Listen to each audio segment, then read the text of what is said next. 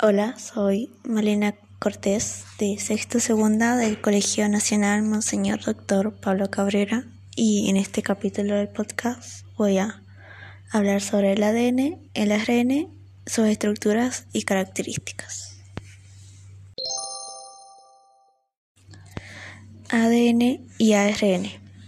Ambos presentan un grupo pentosa. La diferencia está en que en el grupo pentosa del ADN, en el carbono número 2 no hay oxígeno, mientras que en el del ARN sí hay. Y eso se puede explicar por el nombre. El del ADN es ácido desoxirribonucleico. Desoxi significaría sin oxígeno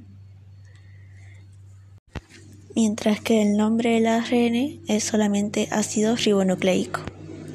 Otra forma de decir esto es que en el ADN no hay un grupo hidroxilo, mientras que el ARN sí tiene ese grupo hidroxilo.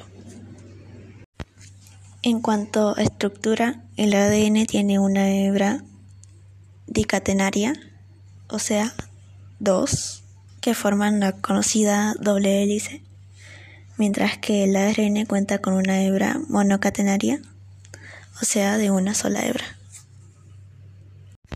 Ahora pasamos a hablar sobre las bases nitrogenadas del ADN y del ARN.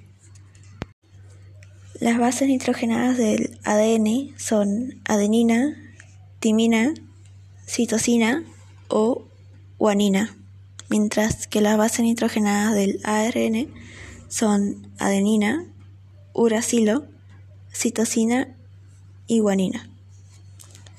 La diferencia está en que el ADN tiene timina y el ARN tiene uracilo.